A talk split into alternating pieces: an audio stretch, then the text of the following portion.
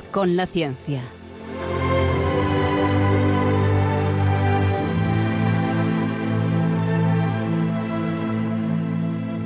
Dirigido por Javier Ángel Ramírez.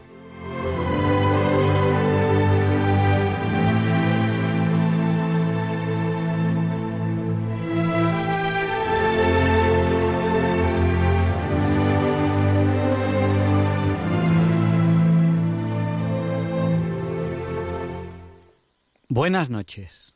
Estamos en Diálogos con la Ciencia, el programa para ti, que sabes que la verdad existe y la buscas. En Radio María, gracias a Dios, todos los viernes en sus dos primeras horas. Pues hoy tengo una noticia mala que darles. Bueno, no, mala, no muy mala. Simplemente que hoy no ha podido venir, venir Luis Español. Eh, no es muy mala porque gracias a Dios no le pasa nada, pero no ha podido venir. Pero a cambio tengo otra noticia buena. ¿Quién sí ha venido hoy? Teresa y Ruth. Teresa y Ruth. A ver, como no hables más cerca del micrófono, ni Teresa ni Ruth se van a escuchar. A ver, Ruth, habla cerca del micrófono, dinos algo. Hola. Pues ya está. Buenas noches, Ruth, y buenas noches, Teresa. Hola. Buenas noches. Bueno, pues yo hoy quería hablarles de volcanes. ¿Por qué? Pues hombre, yo de volcanes un ratito sé. Soy doctor, ingeniero de minas, he estudiado volcanes y bueno, luego les haré algún comentario. Sé lo que es la lluvia ácida, yo hice mi tratamiento de aguas de mina mediante sistemas pasivos de tratamiento de agua, en concreto agua ácida, no se asusten. Si ustedes les cae el agua ácida encima no les va a pasar absolutamente nada. Pero hay que explicar qué es el agua ácida, luego se lo contaré un poquito. Pero es que en España, cuando hay una noticia, parece que no ocurra nada más. Y tenemos temas importantísimos encima de la mesa, es que parece que no, que no existan, que no hayan ocurrido. Ayer se presentó un informe. Casi ninguno de ustedes ha oído hablar de ese informe. Uno de los informes más importantes que tenemos en España. Anual. El informe sobre la libertad, palabra importantísima, religiosa. El informe sobre la libertad religiosa. ¿Cómo no vamos a hablar de un informe sobre libertad en España? Pues lo siento, hoy hablaremos poquito de volcanes. Tengo muchas ganas ¿eh? de hablar de volcanes porque a mí el tema me da, me da mucho juego y además en volcanes creo, no quiero presumir, pero creo que sé lo que me digo porque bueno, pues por lo menos, por lo menos, por lo menos estudiarlos los he estudiado. Hombre, no soy vulcanólogo, pero los he estudiado. Y cuando se habla de lluvia ácida, pues hombre, mi tesis doctoral era de aguas ácidas. Por lo menos sé de qué va. Entonces, tengo muchas, muchas ganas de hablar desde ello. Quizás, quizás la semana que viene. Estamos ya en directo, que es la, la, emoción del programa hacerlo en directo.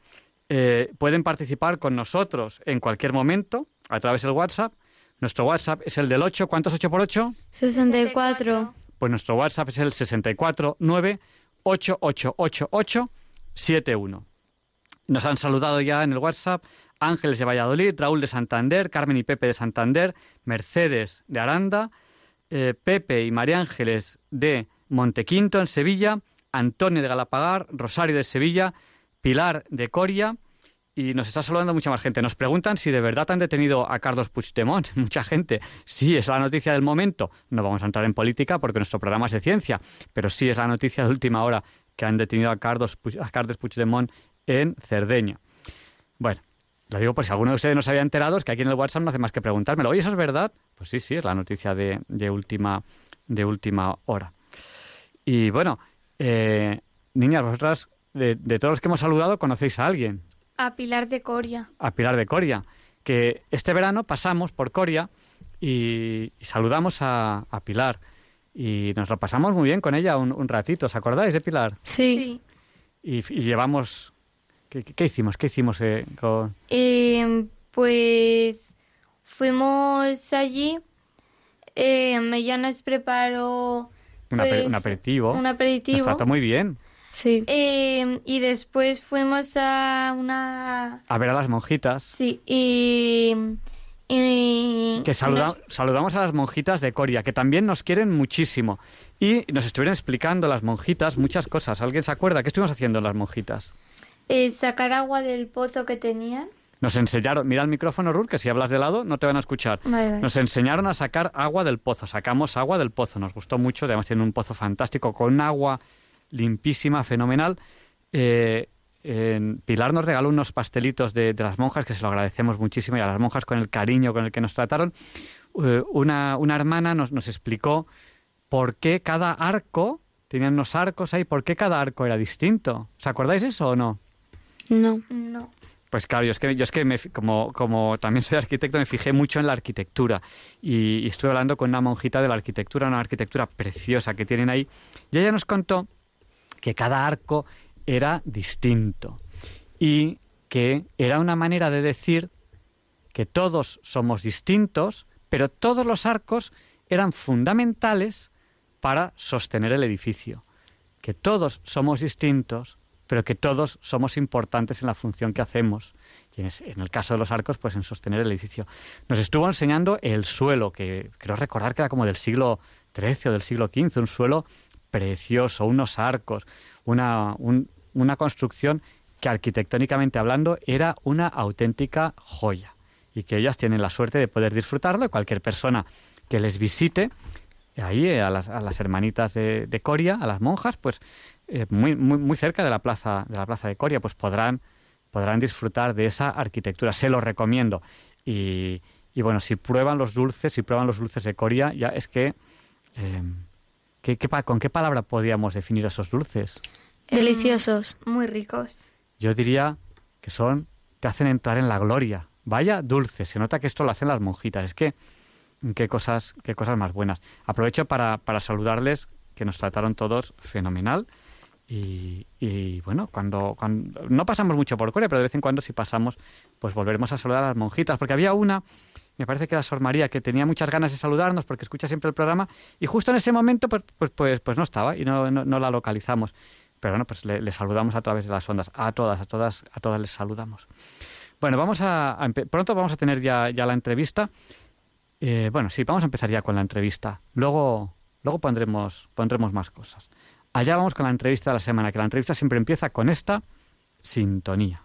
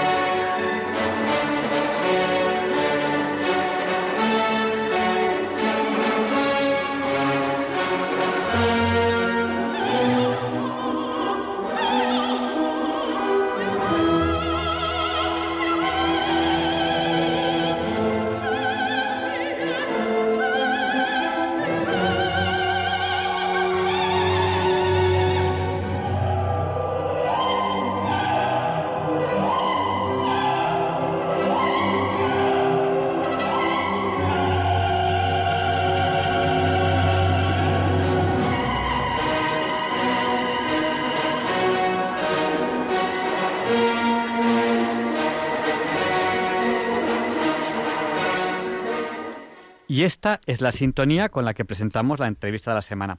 Antes de, empezar la entrevista de la semana, queremos saludar a César Augusto, que está en Santa Cruz de Quiche, en Guatemala, en la República de, Guatemala, y a Gladys Cook, y que nos saludan a través del WhatsApp. Nuestro WhatsApp es el del 8. ¿Cuántos 8 por 8, niñas? 64. Pues nuestro WhatsApp es el 649888871. Y tenemos ya aquí, para esta entrevista, a María García. Eh, buenas noches, María. Hola, buenas noches. Bueno, tú eres del Observatorio para la Libertad Religiosa. Si algo lo digo mal, corrígeme sin ningún problema. ¿Por dónde empezamos? Quizá preguntando qué es eso del Observatorio para la Libertad Religiosa. somos una asociación civil registrada en el Ministerio del Interior en 2006 que analizamos la situación de la libertad religiosa en España. Entonces realizamos un, un informe eh, sobre los ataques a la libertad religiosa en España. Este es el décimo año que lo publicamos. No recibimos ninguna ayuda pública. La mayoría de las personas que realizan este informe son voluntarios. Además, contamos con un consejo asesor que revisa el, informe. El consejo asesor está formado por periodistas especializados en libertad religiosa, por catedráticos, por profesores de derecho, etcétera. Y bueno, los ataques que son delitos de odio los enviamos a la Oficina de Derechos Humanos de la OCE para su informe anual. También colaboramos con la Comisión de Seguimiento de la Oficina Nacional de Delitos de Odio y bueno, tendría que explicar también que es un delito de odio. Según la OCE, es un delito penal motivado por una característica concreta de la víctima, en este caso que nos ocupa de las creencias religiosas. Y este informe que realizamos también es fuente para otros reportes de otras instituciones, como el de Puertas Abiertas o el del Departamento de Estado de Estados Unidos, que es el más importante en la materia. Eh, desde mi punto de vista, es una opinión personal, es absolutamente increíble que en el siglo XXI, en España, estemos hablando de libertad religiosa. O sea, cuando se sobreentendería que hace muchísimo tiempo que tiene que haber eh, libertad religiosa. Hace muy poquitas horas, hace muy poquitas horas, hace, eh, bueno, tendría que hacer el cálculo, pero muy poquitas horas presentasteis este informe anual sobre la libertad religiosa. Luego te preguntaremos sobre, sobre esta presentación que ha tenido lugar hace muy poquitas horas. Bueno, este informe que acabáis de publicar, ¿en qué consiste? ¿Qué es? ¿Está en papel? ¿Cómo está? ¿Qué información contiene? Mm, ¿De qué habla? Bueno, el informe lo tenemos en versión digital. Eh, las personas que lo deseen nos pueden escribir a nuestro correo, que es olreligiosa.libertadreligiosa.es y lo pueden pedir. También, eh, bueno, las personas que lo deseen eh, lo pueden pedir también en papel, pero tiene un coste porque, bueno, como he dicho, no tenemos muchas ayudas y, nos cuesta imprimirlo. En este informe recopilamos los casos que aparecen en los medios de comunicación durante todo el año, los casos de ataques a la libertad religiosa. También revisamos los diarios de sesiones del Congreso, el Senado y los parlamentos autonómicos, eh, pues en busca de todos estos ataques que también desgraciadamente se producen en, lo que debería ser la, representación de todos los ciudadanos en el Congreso y en el Senado. Eso, También a mí personalmente me parece absolutamente increíble. O sea, que en un Senado, en un Senado, donde hay unos senadores, que son los señores que se supone que tienen una cierta categoría, se hagan ataques a la libertad religiosa, a mí, a mí me impresiona. Que en un Congreso, que en un Congreso que se supone que es gente que, está peleando por, por, nosotros, por nuestros derechos, por nuestra libertad, se hagan ataques a la libertad religiosa, a mí, a mí es algo que, me impacta. Siglo XXI en España, ¿eh? siglo XXI, que no estoy hablando del siglo III. No, hablando del siglo XXI. Discúlpame que te he cortado, pero es que nada, nada. a mí esto de verdad me parece absolutamente tan increíble que estemos, o sea, es que es que no tendríamos que estar haciendo este, esta entrevista. O sea, eh, la libertad religiosa tendría que existir sin que nosotros ni siquiera nos la planteásemos. Es algo tan increíble estar haciendo esta entrevista ahora. Discúlpame. Sí, ojalá que no tuviera que existir este informe y que no tuviéramos que, hacer un informe de ataques a la libertad religiosa. Pero desgraciadamente ocurre, sí, como dices.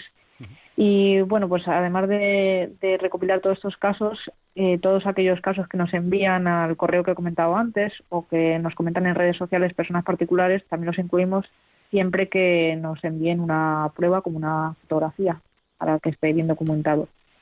Entonces, todos estos casos los analizamos y recopilamos en el informe anual, donde aparecen también gráficos, conclusiones, reflexiones para tener una visión global de la situación de la libertad religiosa en España. Este año, bueno, desgraciadamente el informe son 400 páginas aunque bueno siempre hay casos que se nos escapan porque no aparecen en los medios de comunicación, no se denuncian y, sabemos que hay más casos de, los que recopilamos.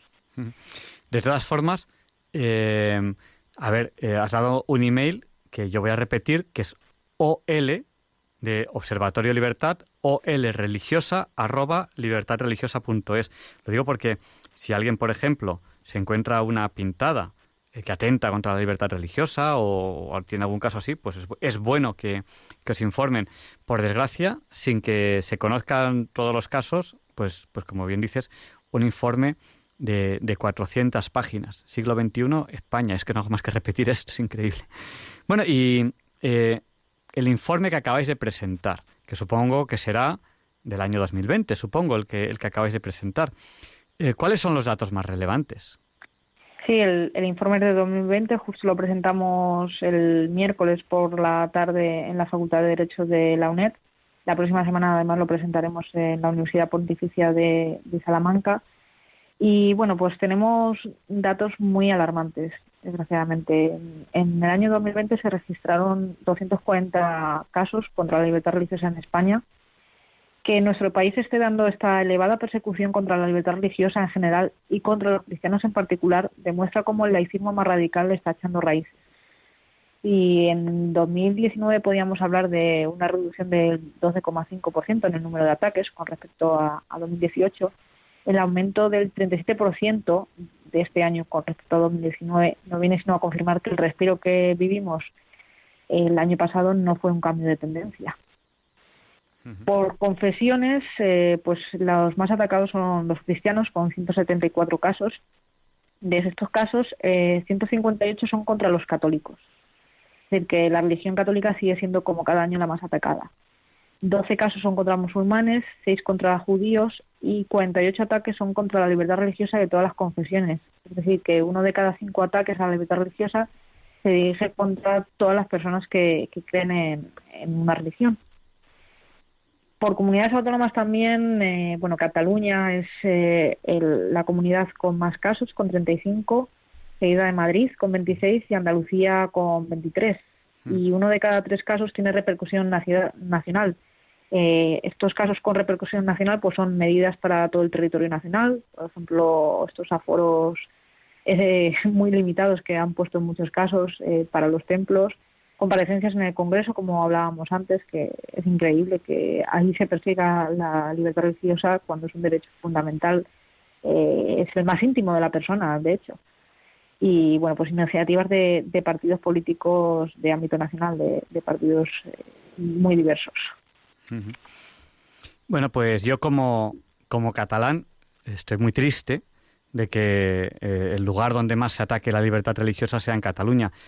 Y como persona que vive en Madrid, estoy muy triste de que el segundo lugar donde más se persigue la libertad religiosa sea en Madrid. Eh, no, no sé qué decir. O sea, las dos cosas me tocan, me tocan muy, muy de, muy de lleno. Y, y la verdad es que me quedo sin palabras ante, lo que nos estás contando. Bueno, cuéntame algunos casos que, que, te hayan llamado especialmente la atención, la atención, porque claro, en 400 páginas habrá de todo. Eh, algunos casos que, sean de este año que sean especialmente llamativos. Bueno, los casos los dividimos en, en cinco apartados diferentes. Los que nos parecen más preocupantes, más graves, son la violencia física contra creyentes. Este año tuvimos dos casos, bueno, en 2020 tuvimos dos casos. El primero fue en febrero, en Ceuta, apedrearon a costaleros que estaban ensayando una procesión y luego en septiembre del año pasado, en Alcorcón, aquí en Madrid, pues un sacerdote, cuando iba a abrir su parroquia a las siete y pico de la mañana, recibió tres puñaladas leves.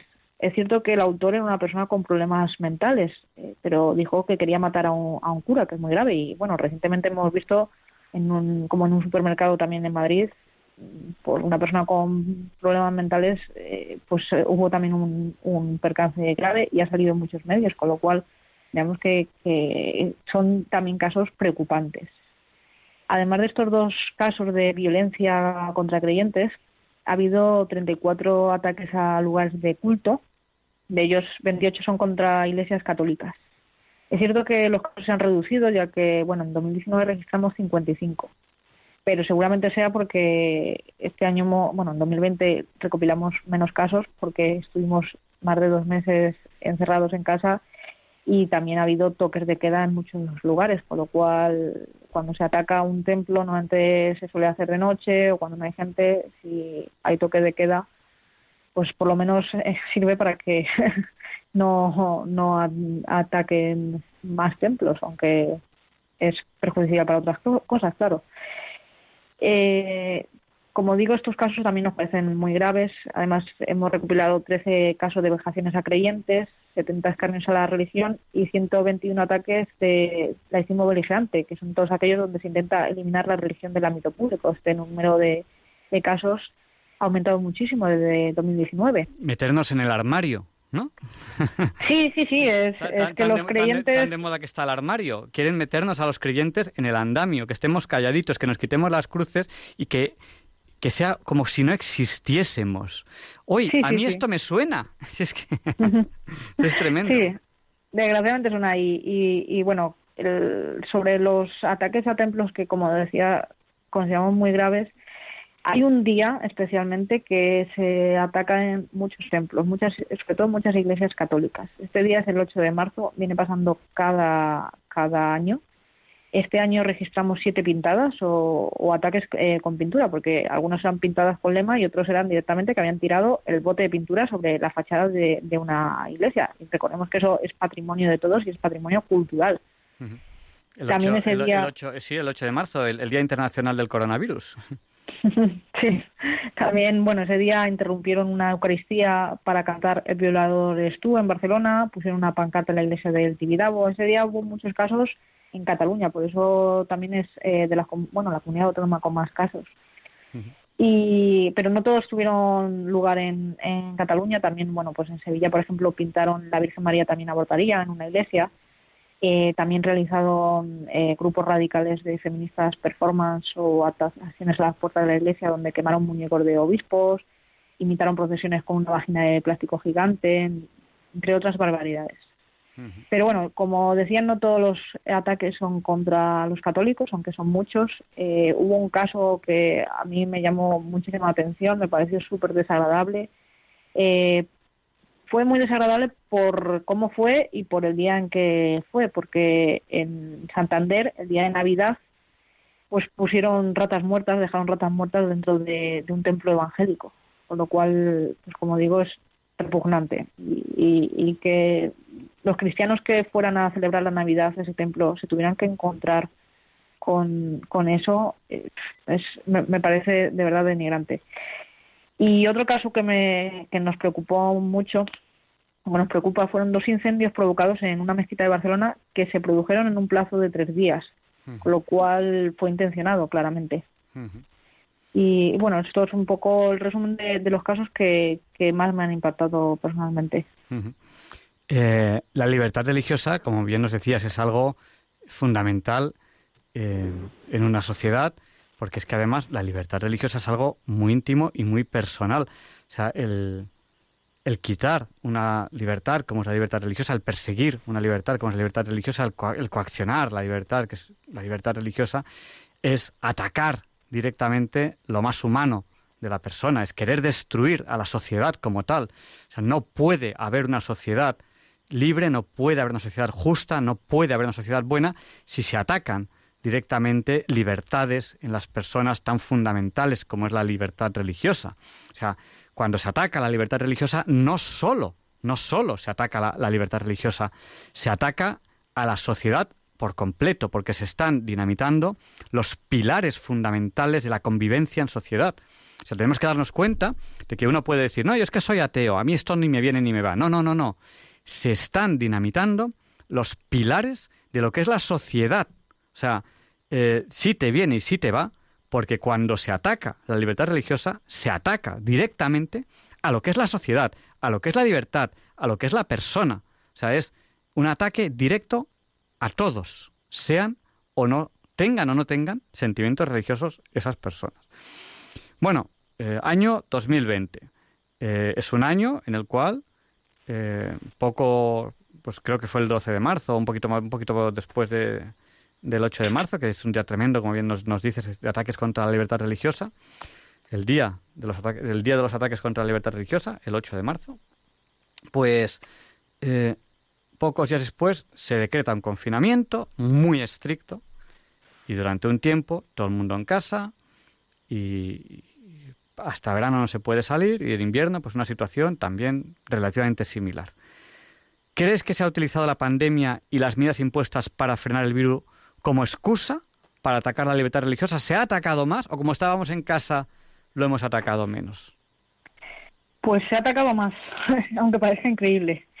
De los, de los 240 casos que hemos registrado, 45 tienen que ver con el coronavirus, es decir, el 19% de los casos de 2020 tienen que ver con eh, la pandemia o con las medidas impuestas para, para frenarla. Pues hemos recogido casos de, por ejemplo, y, bueno, eh, los oyentes lo recordarán, parar Eucaristías en que se estaban celebrando en, casas solo entre convivientes y, o en catedrales donde solo había 20 personas, 20 fieles, y, iba la policía, ponemos que enviados por otras personas más arriba de la policía, por los gobernantes, y paraban esas Eucaristías. También ha habido prohibiciones de cantar en celebraciones, como pasó en Aragón, cuando sí se estaban celebrando conciertos, por ejemplo. Eh, también hemos visto eh, aforos súper reducidos, mucho más reducidos que en otros lugares como tiendas o teatros, llegando incluso, en el caso de Castilla y León, que se permitirían solo 20 personas, independientemente del tamaño del templo, da igual que fuera una iglesia pequeña de barrio o fuera una catedral. Y, y también durante el confinamiento eh, pues recogimos bastantes casos de profesiones burlescas eh, cuando estábamos encerrados, es decir, era, como no, no podíamos hacer profesiones, pues había gente que le daba por salir a la calle y no tenía otra cosa mejor que mofarse de las creencias de, los que de las personas que, creen en una religión. Con lo cual sí que se ha aprovechado la pandemia o, las medidas tomadas, como decíamos, para, para frenar y para atacar la libertad religiosa. Yo, ahora en plan de broma, eh, digo que los fines de semana trabajo como portero de parroquia y es que con, la pandemia, pues alguien en la parroquia tiene que estar con un contador contando a la gente que entra, dándoles gel y todo eso. Y bueno, pues yo, yo, me he ofrecido voluntario en mi parroquia y ahora soy los fines de semana portero de parroquia. Creo, creo, no, estoy seguro, ¿eh? ¿eh? Creo que ahora mismo en Madrid ya no hay restricciones de aforo en prácticamente nada y no estoy seguro. Eh, ¿Sigue habiendo restricciones en las parroquias de aforo? O no sé si sabes este dato, no sé si lo sabes o, no estás al día de, ello, porque es algo de ultimísima hora. En principio, ya no sé que ya lo hayan cambiado, porque como dices, se cambian las medidas cada, cada poco. En parroquias estaba el 75%. pero, pero en cines ya no, en teatros ya no, en el fútbol ya no. En cines, bueno, en el fútbol sí, porque eso ah, depende de la liga, creo. Eh, y en cines, si es sin comida, creo que es 75%, y, y no, al, revés, si es sin comida, 100%, y si es con comida, 75%. Pero bueno, al final en, en las Eucaristías está cada uno pues guardando la distancia y con su mascarilla, con lo cual no, no entiendo las limitaciones de, aforo. Bueno, es algo, es algo, es algo curioso, ¿no? Pero mm. bueno, ahí, ahí está. Yo solo sé que en mi parroquia se ha cumplido estrictamente porque era yo el portero, el portero de parroquia. Y bueno. Creo que en la mayoría de las parroquias se ha cumplido muchísimo. Sí, yo, creo que sí. Además, eh, es gente seria, es decir, es gente que, dice, dice no, no puedes no puedes venir aquí a romper las normas y a continuación ir a misa. O sea, si te han puesto una norma, tienes que cumplirla porque es que estás yendo a misa. O sea, no puedes decir, no, yo aquí hago lo que me da la gana y después voy a misa. No, si vas a misa, tienes que hacer lo, que, las normas te dicen.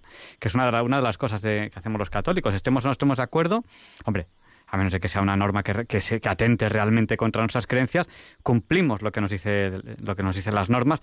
Si es algo que atenta contra nuestras creencias, no, pero algo de ese estilo lo cumplimos sin, sin rechistar. Luego ya, ya hablaremos, pero de momento lo cumplimos sin, sin rechistar. Bueno, y yo entiendo que es algo que tendríamos que, concienciarnos todos. A lo primero que hay que hacer es que esto se sepa, ¿no? Porque es que hay mucha gente, nada, tal, no sé qué, se ataca a, tal o se ataca a cual, pero eh, religiosamente aquí no hay ningún problema, no, no, hay, serios, serios ataques contra la libertad religiosa. Por lo tanto, es un tema que ya, para empezar, es, es para todos, todos tenemos que concienciarnos, pero claro, pero también hay señores que, gobiernan, que gobiernan en ayuntamientos, que gobiernan en comunidades autónomas, que gobiernan eh, en, el, en, el, Estado español, en España, en el gobierno de España. Eh, hay políticos que, que, están, pues no, a lo mejor no en el gobierno, pero en la oposición, y lo que tienen que hacer, pues es que el gobierno funcione bien estando ellos en la oposición. O sea, ellos tienen que colaborar en que aquellas cosas que el gobierno hace bien, apoyarlas, y aquellas cosas que el gobierno hace mal, oposición, que para eso es una oposición. ¿no? ¿Qué les tenemos que pedir a los políticos, a los gobernantes? Y aquí sí que en Diálogo con la Ciencia somos cuidadosos, intentamos no mencionar a personas en concreto, intentamos no mencionar a partidos políticos, no queremos dirigir a nadie en sus ideas políticas, pero sí que tenemos que ser bien claros. ¿Qué les pedimos a nuestros políticos y gobernantes en España respecto a la libertad religiosa? Al final, la, salvaguarda de este derecho no beneficia únicamente a los creyentes, sino que favorece a toda la sociedad, porque promueve la convivencia pacífica entre los ciudadanos. Por ello pedimos a los gobernantes y a los legisladores también Primero, que respeten el derecho fundamental a la libertad religiosa, tanto desde el punto de vista individual como colectivo, y que garanticen los tratados firmados por el Estado español con las diferentes confesiones religiosas, con todas. Y segundo, que hagan también respetar la libertad religiosa desde sus puestos de responsabilidad, adoptando medidas de vigilancia y protección de los templos y de sanción frente a la impunidad de cualquier ataque a bienes o personas por motivos religiosos. No se pueden banalizar los ataques a la libertad religiosa, como bien decías. ¿Puedo pedir yo también algo más? Yo pido que no me intenten meter dentro de un armario. Es decir, mm. no, no, tus creencias religiosas son, son, tuyas, son tuyas, pero que no se noten. ¿Cómo que no se noten? Si yo soy así, soy así. A mí que nadie me intente meter en un armario, porque además es que no me voy a dejar meter en un armario, lo siento. Y yo creo que eso, vamos, eh, no, yo creo que también es, es, es fundamental y es importantísimo. Y, bueno, como bien, como bien has dicho, pues es que esto nos afecta nos afecta a todos. Bueno, y nosotros, los ciudadanos, ¿qué podemos hacer a, este respecto? A mí personalmente es un tema que me preocupa mucho, me preocupa muchísimo, porque además veo que no va a mejor y además veo que... Mm, como que hay gente que le ve gracieta a esto. No, esto se les puede atacar. Es gracioso atacar a estos. Lo cual es un síntoma tremendo de totalitarismo. El, nada, a esto sí se les puede atacar. Es un síntoma mm, que debe desgarrar a uno por dentro porque es uno de los principales síntomas del, totalitarismo. A estos sí se les puede odiar. ¿Qué podemos hacer nosotros los ciudadanos? Pues en caso de que sean víctimas de un delito de odio por sus creencias religiosas, es decir, que sea un delito penal, un ataque violento, un ataque a un templo, etcétera, motivado por sus creencias religiosas, denunciar a la policía. Porque sí que se habla mucho de los delitos de odio, pero no nos acordamos muchas veces de que existen delitos de odio contra las personas que, profesan una religión y que eso se debe denunciar. No todos los ataques a la libertad religiosa son delitos de odio y eso lo especificamos en el informe, pero sí que es importante que los que son delitos de odio se denuncien. Además, cualquier ataque a la libertad religiosa que, vean, que nos lo envíen al correo que hemos dicho antes, a olreligiosa.libertadreligiosa.es, para poder informar e incluir eh, en el informe. Y creemos que también es importante, ahora estamos todos muchos en, las redes sociales, denunciar aquellos ataques que hay en, la, en las redes sociales dentro de, la misma red social, la que sea. Nosotros no podemos incluir todos porque, bueno, son muchísimos, desgraciadamente, y solo incluimos los que eh, son noticia por algo. Pero se pueden denunciar, como decía, en la propia red social y eso también es un termómetro de cómo está la situación actual. Es verdad que las redes sociales no son la realidad, pero sí que nos pueden dar un reflejo de algunas cosas que pasan en la realidad. Y bueno, cualquiera de los oyentes que quiera leer el informe, como decía antes, que nos escriba a la dirección que he comentado y se lo enviamos en, formato digital para que lo pueda consultar y, lo pueda conocer. Vamos a abrir ya el micrófono a, a nuestros oyentes para que nos llamen y nos pueden preguntar algo, le pueden preguntar algo a María García. Eh, estamos aquí también, está, está Ruth, está Teresa. Eh, Ruth y Teresa, ¿veis ese número que hay ahí que pone teléfono de directo? Sí. Bueno, pues decidlo alto y claro mirando al micrófono. ¿Dónde tienen que llamar los oyentes si, quieren, si quieren ahora participar en directo en el programa? 910059419. No, 9419 no. Es 9100 5 94 19. Así es como se dice el teléfono de directo de Radio María. 91 005 94 19. Cojan papel, cojan bolígrafo. Tenemos ya una primera llamada que nos está entrando ahora mismo. Nos ha llamado al 91 005 94 19. Buenas noches, ¿con quién hablamos? Un momentín que le paso a la mesa. Buenas noches. Buenas noches. Díganos. Díganos. Díganos. tiene que, apagar, tiene que apagar la radio o, bueno, si nos llaman tienen que apagar la radio porque si no, pues, pues se acopla. ¿Vale? Bueno, y el número del directo al que pueden llamarnos si lo consideran oportuno es el 91 005 94 19. Mientras recibimos las primeras llamadas, María. Eh, mm, bueno, cuando, cuando hicisteis la presentación, que la hicisteis hace pocas horas, miércoles por la tarde, no hace todavía 48 horas, hace 30 y algo horas, eh, algunos nos lo perdimos. ¿Cómo podemos hacer para ver esa presentación? ¿Se puede ver en algún sitio? La presentación fue en la Facultad de Derecho de la UNED, entonces eh, lo retransmitieron a, través del canal de, la UNED y en los próximos días colgaremos el vídeo en nuestra página web, que es libertadreligiosa.es, y os lo haremos llegar también para que bueno todos los oyentes de Radio María lo puedan ver Bueno, pues vamos a dar paso a una llamada que nos está entrando ahora mismo en el 91005 9419. Buenas noches, díganos. Oiga. Sí, díganos, buenas noches, sí. Buenas noches, soy Manuel de Sevilla, que yo alguna vez voy a una asociación que se llama Alcohólico Anónimo, pero no porque yo sea alcohólico, yo sí he visto otra sustancia, pero gracias a Dios ya me he curado. Eh, entonces allí ellos creen en un poder superior, pero no se puede hablar de un día en concreto, pero yo cada vez que voy hablo de Jesucristo y eso, y de esa tarde y me ha tapado la boca un poco y nada, me da un poco coraje y ya no había más. ¿Usted sabe algo de la filosofía de Alcohólicos Anónimos? Eh, si son masones o algo. Eh, aquí hemos tenido eh, algún programa con, con, personas que han estado en Alcohólicos Anónimos. Y en principio, a las personas que nosotros hemos entrevistado, los grupos, los grupos que, que, ellos, que ellos han estado han funcionado bastante bien y que sepamos no tienen, que sepamos nosotros no tiene que ver con la masonería, absolutamente nada. Que sepamos nosotros no. Y bueno, yo sí le animaría, si le, si le viene bien, a seguir yendo. Simplemente usted coge a esta persona y le dice, mire, y además, dile, escuche usted el podcast del 24 de septiembre de 2021 Diálogos con la Ciencia. A las 0 horas 37 minutos. Desde Diálogos con la Ciencia le decimos, oiga, que si un señor quiere hablar de Jesucristo, que hable de Jesucristo, usted déjele. Claro. O sea, ¿qué tiene de malo hablar de Jesucristo? O sea, otra cosa es que usted en Alcohólicos Anónimos dijese, no, vamos a hacer una fiesta. No, no, no. no. Pues, Yo es que dicen que no hables de eso porque es un tema polémico. Eh, pero ellos van con la bandera de ateo. Ellos dicen, soy ateo, soy ateo, pero yo nunca digo soy católico. Digo, bueno, se encarte, ya está. No, eso es solamente. Pues eso, a ver, María, no sé si quiere decirnos algo. En todos los lugares eh, todas las personas tienen que tener el derecho a manifestar sus creencias eh, religiosas. Entonces, el grupo el que sea, aunque el resto sea ateos, justo la convivencia y el respeto, es eso, es que cada uno pueda, eh, pueda hablar de, lo que piensa y, dialogar.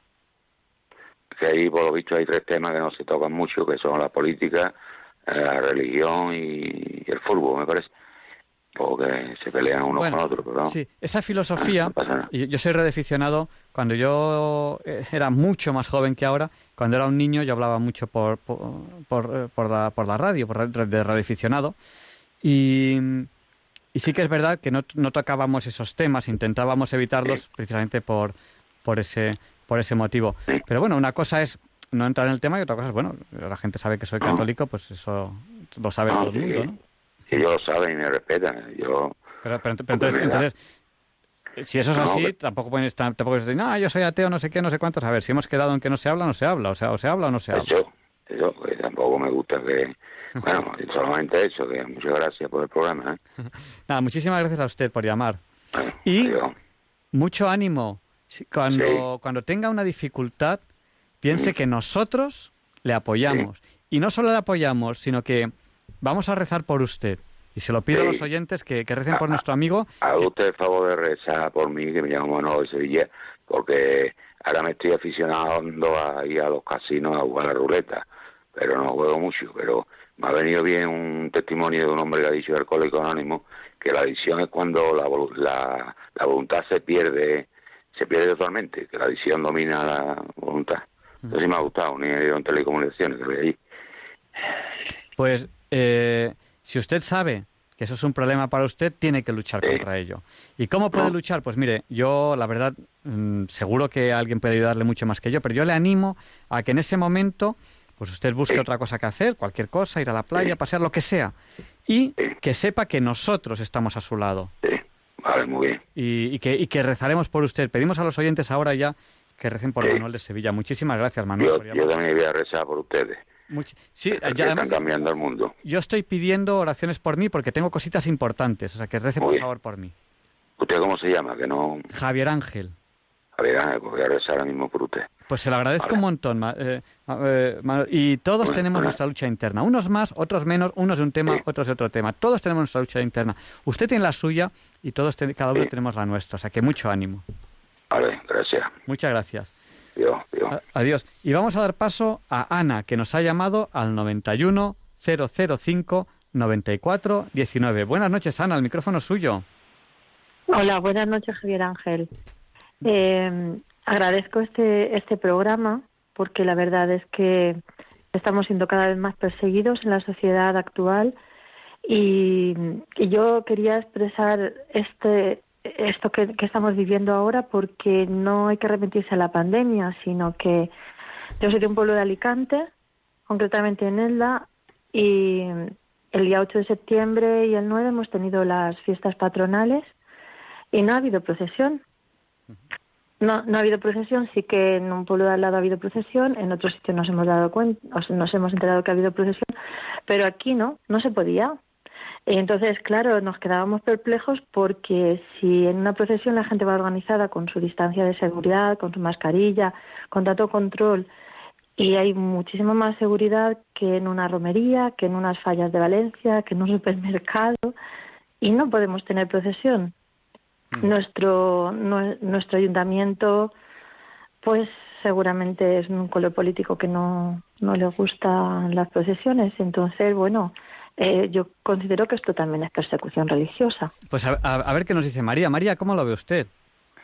Sí, sí, el ayuntamiento ha prohibido que se haga la, la procesión eh, bueno, al final eh, está cortando la libertad religiosa. Si, si puede enviarnos eh, pues los detalles del caso, cómo ha ocurrido, qué días, etcétera, todo esto que nos ha contado, lo agradeceríamos, porque todo esto lo, lo incluimos y hay casos que no nos enteramos si personas como usted no nos lo, no nos lo cuentan, porque a veces no, no aparecen en los medios, como decía.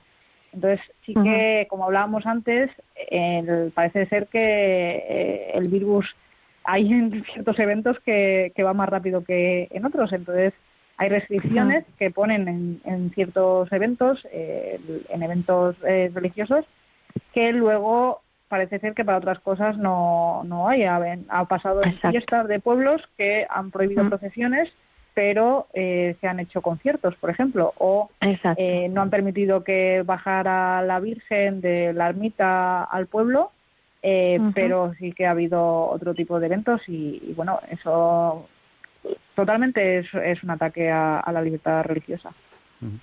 Pues sí. Pues Ana, eh, eh, puede usted si quiere mandar un correo a OL, que es Observatorio Libertad, OL religiosa, arroba libertadreligiosa.es, si quiere. Contando mm, Voy a, voy a tomar nota. OL, perdón, repetir? OL religiosa, arroba libertadreligiosa.es. Y luego también tienen el correo de diálogos con la ciencia, arroba radiomaria.es. Si un día dicen, ay, no me acuerdo a quién tengo que escribir, no me acuerdo a quién tengo que llamar, pues nos escriben a diálogos con la ciencia, arroba radiomaria.es y nosotros procuraremos, procuraremos eh, responderles. A veces se nos pasa porque estamos un poco liados. Hay gente que nos escribe cartas también a Paseo de los Lanceros número 2 y yo siempre digo que el código postal es muy fácil porque todos los de Madrid empiezan por 28 y el día tiene 24 días, pues es 28024 de Madrid. Paseo de la número 2, 28024 de Madrid. sí, sí. Sí, os escucho habitualmente. Pues muchísimas La verdad que, que me, me encantáis. Vosotros y los niños. Y Muchas gracias por estar ahí. Ana, lo hacemos lo mejor que podemos. Gracias. buenas noches. Un saludo. Buenas noches. Eh, y estamos aquí en Diálogos con la Ciencia recibiendo llamadas en el 91 005 94 19. Teresa, Ruth, ¿queréis preguntar algo a María García del Observatorio de Libertad Religiosa? ¿Alguna pregunta que tenéis que hacerle?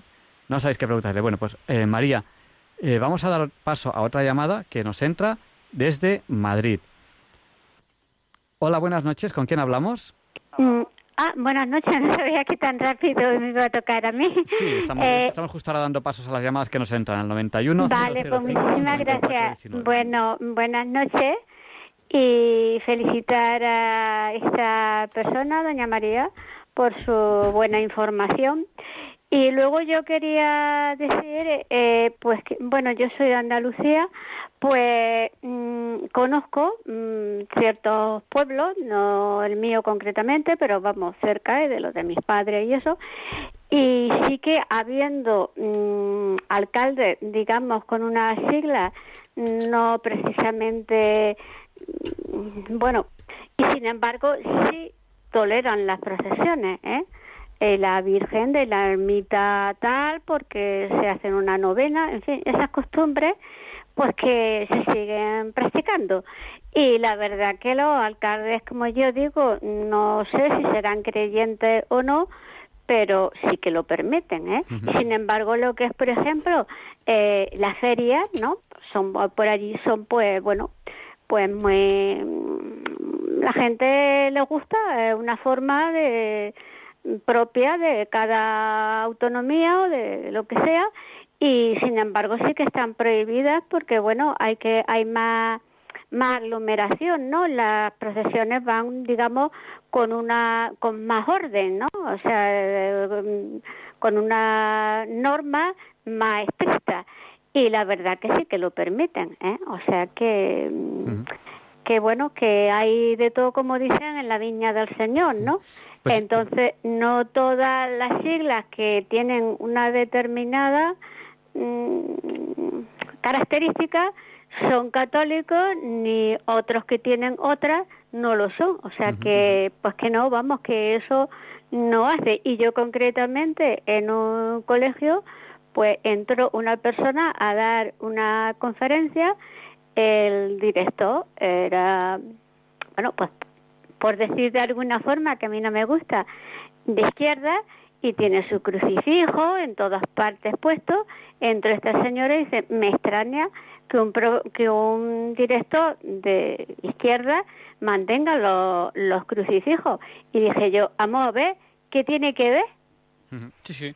¿Qué es lo que tiene que ver? ¿Qué es lo que tiene que ver? Y yo, pues ya de paso, por último, le puedo decir que yo, desde mi ámbito en el que me muevo, pues mm, me manifiesto totalmente católica, eh, porque lo soy y yo no tengo, por- y a mí no me tienen por qué callar nadie, porque yo no callo a nadie.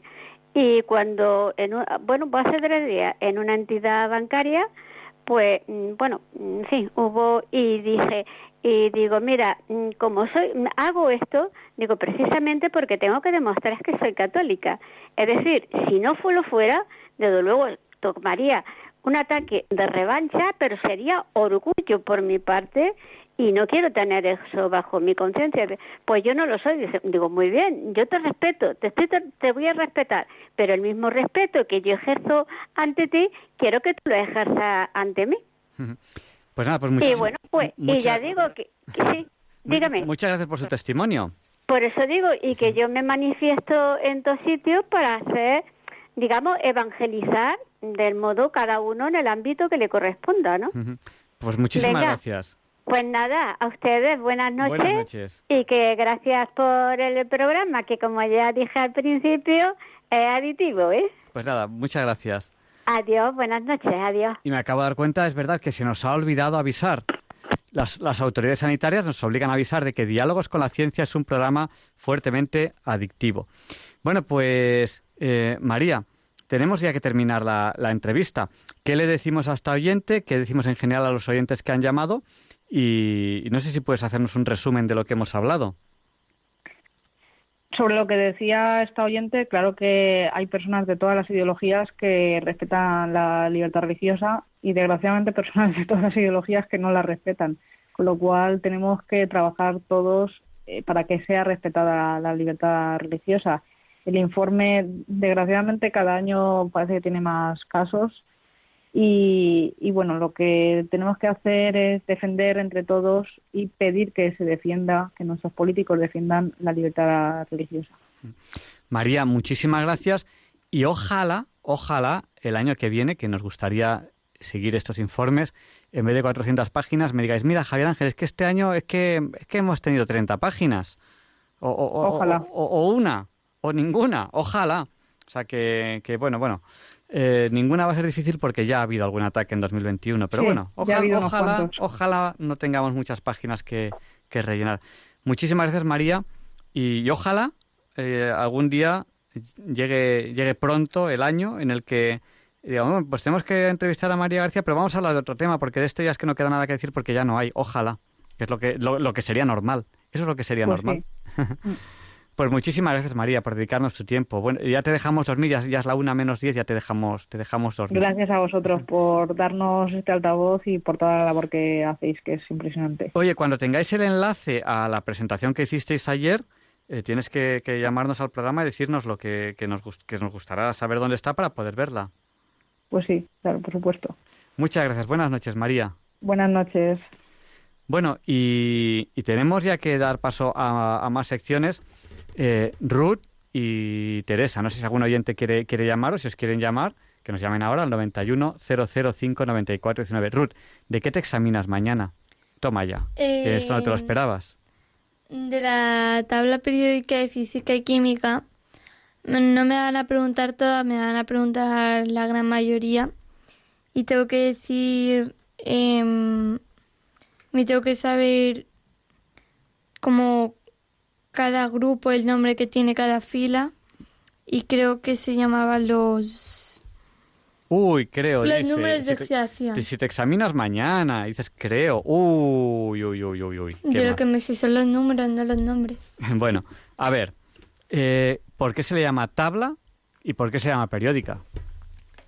Eh, porque eh, es una tabla y tiene como forma de periódico.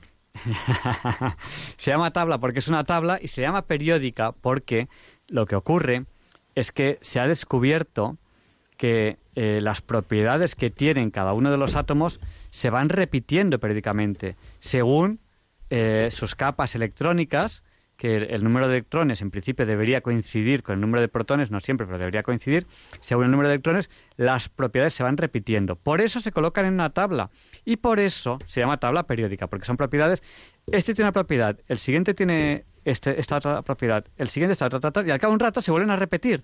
Es decir, este tiene la misma propiedad que, que hace 7, este la misma propiedad el siguiente la, eh, la, misma propiedad que, que, hace 7 más 1 y así se van repitiendo las propiedades. Por eso, por eso las columnas tienen nombre, porque todos los de esa columna tienen una cierta propiedad, que es la misma. Y por eso las columnas tienen nombre, porque se repiten las propiedades. ¿Lo sabías, Ruth? No. Pues ahora esto se lo cuentas a la profesora. Me, me han dicho, me en diálogos con la Blasa, en diálogos con la ciencia, me han dicho esto. Vale, y entonces tú se lo cuentas a tu profesora. Por eso se llama tabla periódica, porque se repiten las propiedades. El grupo de los, yo qué sé, pues tiene una serie, una serie de propiedades. Dime un grupo, ¿cómo se llama un grupo? Un grupo cualquiera. Em, Uy, alcalinos. Pues el grupo de los alcalinos tiene una serie de propiedades y todos los que están en esa columna, todos los que están en esa vertical, tienen una serie de propiedades comunes. Todos los que están en una zona tienen una serie de propiedades se llaman metales. Todos los que están en, otra zona tienen una serie de propiedades, se les llama no metales. Y todos los que están por una zona intermedia se les puede llamar semimetales. y los metales con los no metales luego harán reacciones. Y ahora, si queréis, dentro de un rato sí podemos hablar de volcanes, dentro de un rato. Ahora que sabemos lo que es la tabla periódica, ¿quieres comentarnos algo de la tabla periódica? ¿Algo más? No. Bueno, que más vale, más te vale sacar buena nota en el examen mañana de la, de la tabla periódica, que, que si no, te vamos a poner a estudiar el doble. O sea, que, que más te vale que mañana hagas un examen. Bueno, tú ya sabes lo, por qué se llama tabla, ¿lo tienes claro? Sí. ¿Y por qué se llama periódica? ¿Por qué se llama periódica? Porque son, son átomos que se repiten. Porque las propiedades de los átomos dependen de cómo sea su estructura electrónica, de cuántos electrones tengan.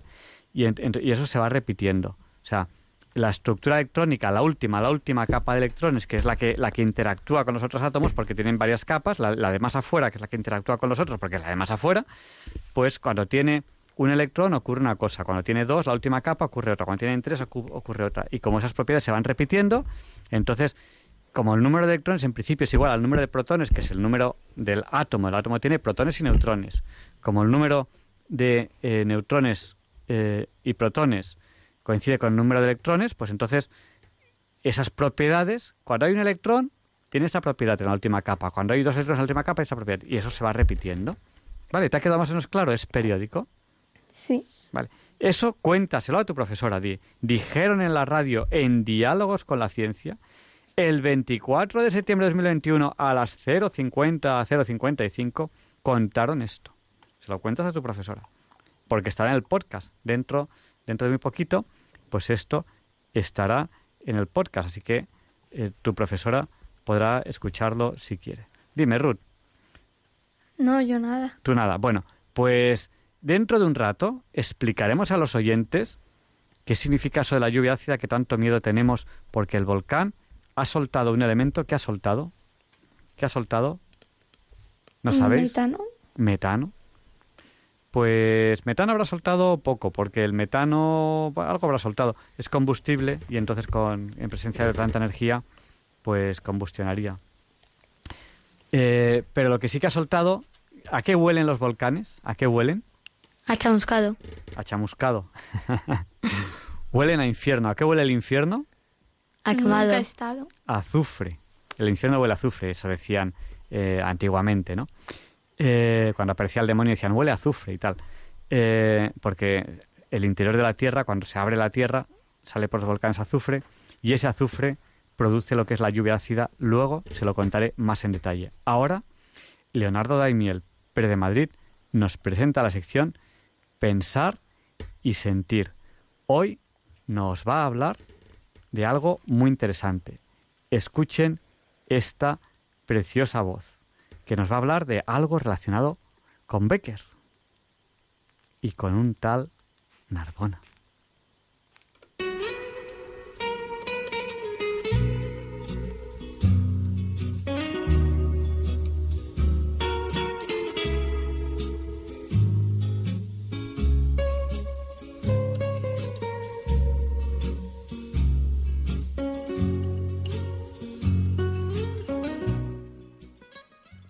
Buenas noches, queridos oyentes de Radio María.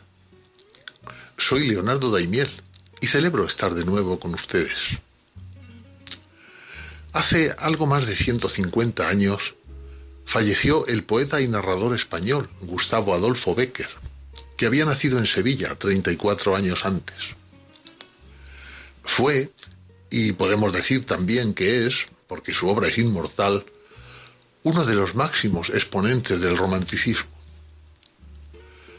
Durante su vida alcanzó cierta fama, pero solo después de su muerte y tras la publicación de toda su obra literaria obtuvo el prestigio que hoy tiene.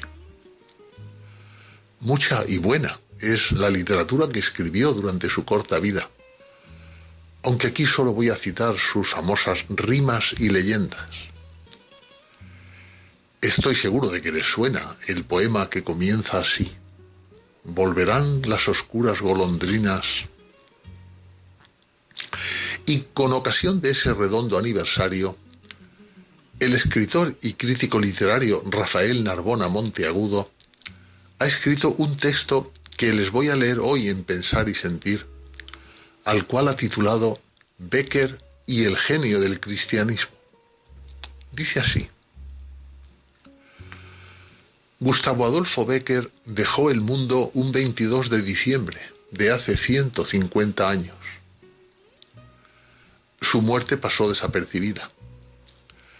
Para sus contemporáneos solo era un periodista que había publicado un puñado de versos. Su querido hermano Valeriano, notable pintor, había muerto tres meses atrás, sumiéndole en una profunda tristeza almas gemelas, introdujeron grandes cambios en la pintura y las letras españolas, pero nunca llegaron a conocer la gloria. Los hermanos Becker nacieron en Sevilla. Valeriano en 1833, Gustavo Adolfo en 1836. Hijos de un pintor de origen flamenco, se quedaron huérfanos a una edad muy temprana. Tras perder a sus padres, realizaron estudios de bachillerato y aprendieron pintura y dibujo en el taller de su tío Joaquín Domínguez Becker. En 1854, con 18 años, Gustavo Adolfo se trasladó a Madrid para llevar una vida bohemia y Valeriano no tardó en seguir sus pasos, convirtiéndose en su sombra. Serio y melancólico, Gustavo Adolfo se apoyó en Valeriano siempre desbordante de entusiasmo y optimismo. Viajaron juntos a Teruel, Burgos, Ávila y Toledo. Depurado, moroso y detallista, Valeriano realizó un famoso retrato de su hermano que puede contemplarse en el Museo de Bellas Artes de Sevilla. Inspirándose en sus lecturas de Heine, Byron y Chateaubriand, Gustavo Adolfo comenzó a escribir poemas en varios periódicos. En 1860 publica sus Cartas literarias a una mujer, donde exalta una literatura basada en la analogía y la reelaboración de los recuerdos. En otro lugar, aboga por una poesía natural, breve y seca, y desnuda de artificios. Enfermo de tuberculosis desde joven, un agravamiento de su enfermedad le obliga a pasar una temporada en el monasterio cisterciense de Veruela, en compañía de su hermano Valeriano. Allí escribe sus cartas desde mi celda y algunas de sus leyendas. En 1868 confía a González Bravo el manuscrito de las rimas que se extravía durante las convulsiones revolucionarias. Un catarro invernal agrava su tuberculosis y durante su agonía pide a su amigo el poeta Augusto Ferrán que publique sus poemas comentándole que muerto tal vez será más y mejor conocido que vivo. Sus últimas palabras fueron todo mortal. Becker pensaba que todo es espíritu y que la raíz última de la existencia es invisible. Nostálgico de la Edad Media cristiana, deploraba que la Revolución Francesa hubiera destronado a Dios para idolatrar al progreso. Partidario de regresar a la tradición, la reivindicaba, diciendo que la expresión más genuina de la idea cristiana es la catedral, con sus líneas extrañas, sus sombras y sus misterios, decía. El poeta se propuso escribir una historia de los templos de España, pero en su corta vida solo llegó a publicar el primer tomo, con ilustraciones de su hermano Valeriano. Dedicado a Toledo, el libro manifiesta con estas palabras que la tradición religiosa es el eje de diamante sobre el que gira nuestro pasado. En Becker había algo de trapense. Solo se sentía cómodo en lugares tranquilos y retirados, como el monasterio de Veruela o el pequeño cuarto, casi una celda, donde vivió al poco de llegar a Madrid. Becker no es el poeta del amor sentimental, sino el poeta del amor místico. Escribió que el amor es poesía y la religión es amor dos cosas semejantes a una tercera son iguales entre sí. Por tanto, sus rimas identifican el amor con el infinito, no con un infinito abstracto, sino con un infinito concreto, que se hace carne y toma forma humana, pero que siempre será un reflejo de Dios. Las rimas y las leyendas expresan una visión del mundo netamente cristiana con rasgos neoplatónicos. En el relato bequeriano titulado Creed en Dios, la impiedad, el orgullo, la violencia y la falta de caridad acarrean la condenación del alma. No se equivoca la filóloga María Rosa Lida cuando apunta que en la obra de Becker hay un tono fuertemente ortodoxo y edificante. En su obra Desde mi celda, Becker confiesa su amor por la tradición diciendo, En el fondo de mi alma consagro como una especie de culto, una veneración profunda por todo lo que pertenece al pasado. Ese sentimiento explica su pesar cuando contempla los efectos del progreso en la arquitectura de las ciudades españolas. Dice así, ¿dónde están las cancelas y las celosías morunas? ¿Dónde los pasillos embovedados, los aleros salientes de maderas labradas, los espaciosos atrios de los templos? En un artículo sobre el Castillo Real de Olite, Becker señala cuál debe ser la misión del poeta cuando escribe Lo que está caído lo levanta, lo que no se ve lo adivina, lo que ha muerto lo saca del sepulcro y le manda que ande, como Cristo a Lázaro. El poeta es el centinela del espíritu y el custodio del pasado. Termina así este texto escrito por Rafael Narbona. Al igual que Chateaubriand, Becker asoció el genio de Europa y por tanto de España al cristianismo. Olvidarlo significa caer en el vacío, la perplejidad y el desarraigo.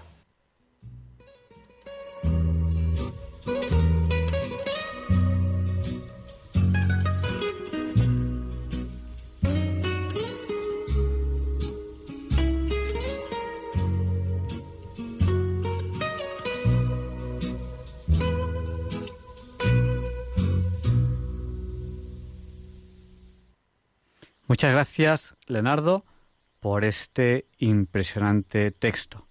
Muchas gracias por esta sección, Pensar y Sentir, con la que nos deleitas todas las semanas. Bueno, Ruth y Teresa, ¿qué tal estáis? Bien. Eh, Ruth, espero que mañana saques buenas notas. ¿Te ha quedado bien claro lo de la tabla periódica? Sí. Bueno, y ahora quién me cuenta qué es esto de la lluvia ácida. ¿Qué pasa con la lluvia ácida? Yo decía que los volcanes huelen a azufre. Incluso los volcanes apagados, los volcanes apagados huelen mucho a, azufre, porque cuando, cuando la Tierra se abre, que realmente es un volcán, un volcán es una grieta que se abre y que por ahí sale, sale, sale material. Hay muchos tipos de, de volcanes. La isla que ahora mismo, la isla de, las Islas Canarias que ahora mismo está en erupción, es la que está más al oeste. Eso tiene una lógica. ¿Sabéis por qué? No. No. A ver, esto no es tan fácil de, de explicar, pero os lo voy a ir contando.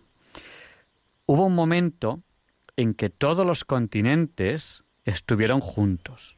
Había un único continente en el planeta Tierra que se llamaba Pangea. Pangea significa tierra antigua. Todo era un único continente. Y el planeta Tierra tiene varias capas. Una de ellas es la corteza, donde vivimos nosotros.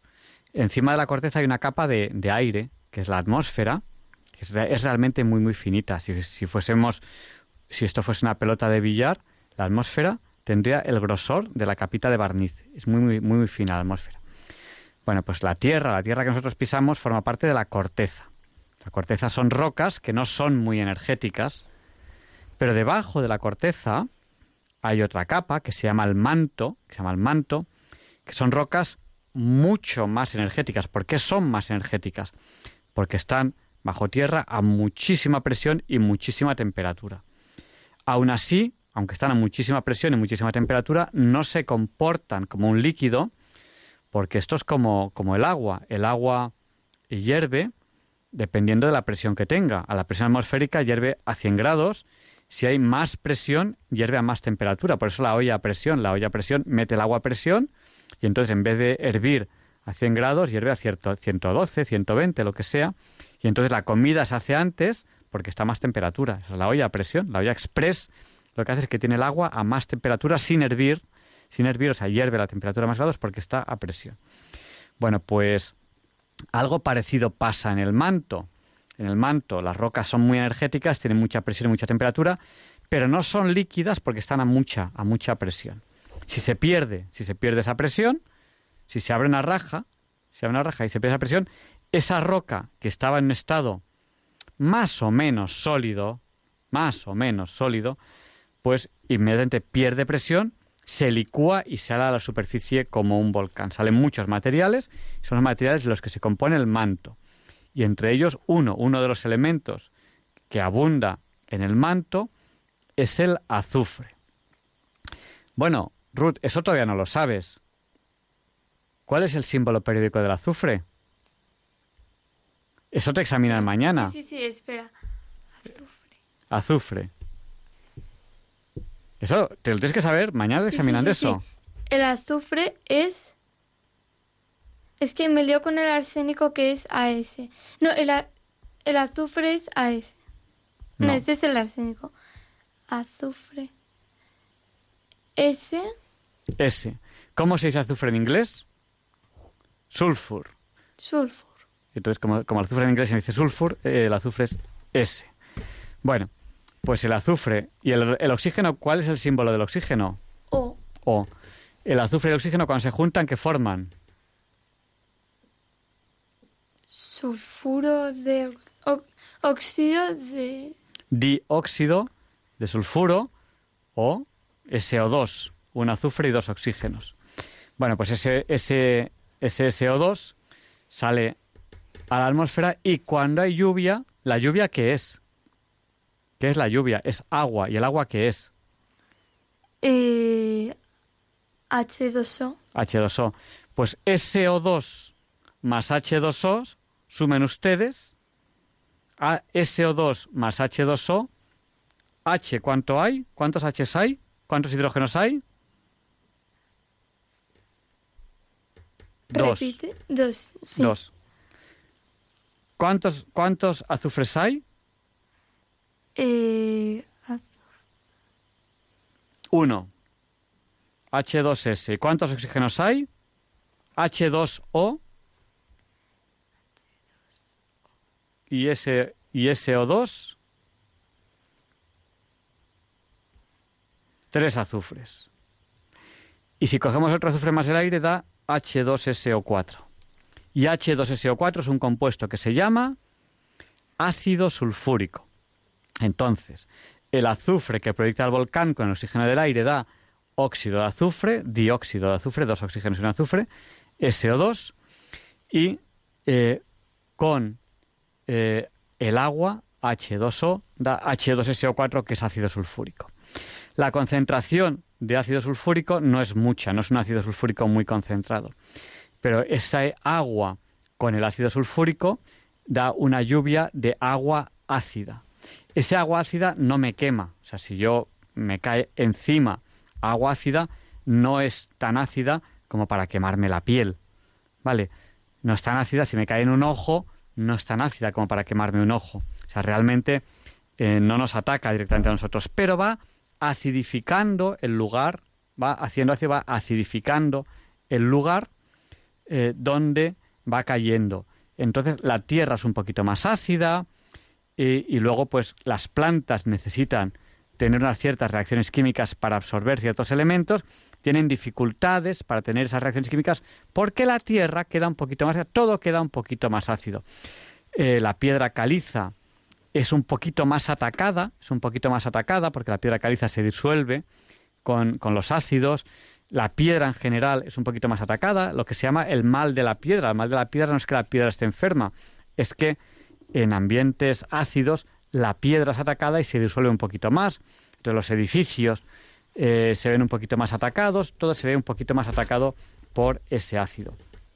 el mal de la piedra se produce, por ejemplo, en las ciudades. ¿Por qué? Porque el azufre también está en los combustibles, en el carbón, en la gasolina, en el, en el diésel. Eh, bueno, el gasoil, diésel es el motor diésel, el, combustible es el, gas oil, que es eh, el oil, el oil, el aceite proveniendo de la gas, de gasolina, el aceite proveniente de gasolina, el gasoil, aunque ahora hay gasoil que proviene de, que es vegetal, Se, mantiene su nombre gasoil, aunque no provenga del gas, aunque no provenga del petróleo.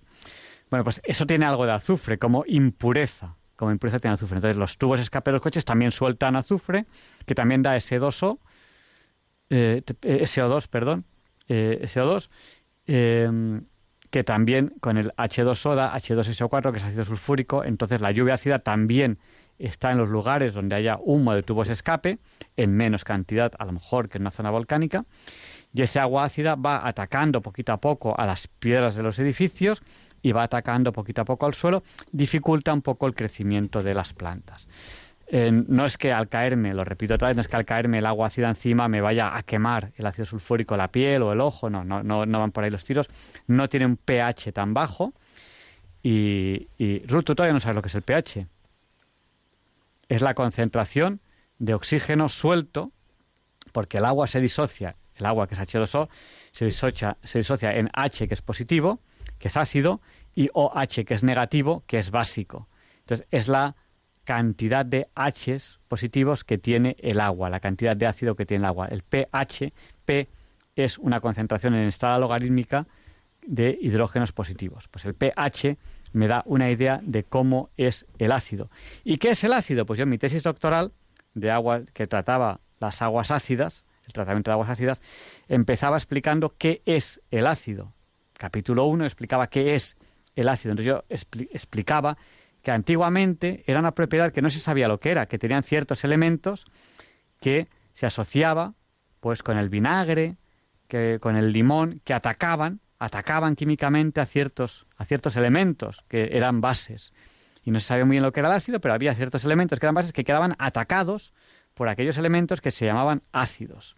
Como curiosidad, se decía que Atila tenía tanto poder que podía disolver las piedras a su paso, porque cuando atacaba las ciudades, pues había piedras, por ejemplo, ciudades italianas, las, de, de, los, de, los, de los propios Alpes, como las dolomitas, que son eh, piedras que son muy calizas. Y el vinagre, el vinagre las ataca, porque, porque es ácido el vinagre.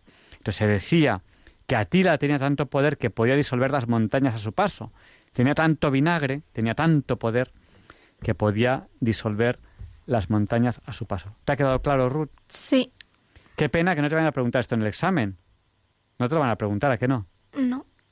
Qué pena porque es un examen hecho por ordenador donde solo tienes que poner los elementos de la tabla periódica. ¿Es así, no? Eh, no, no estoy muy segura si es por el móvil o por papel.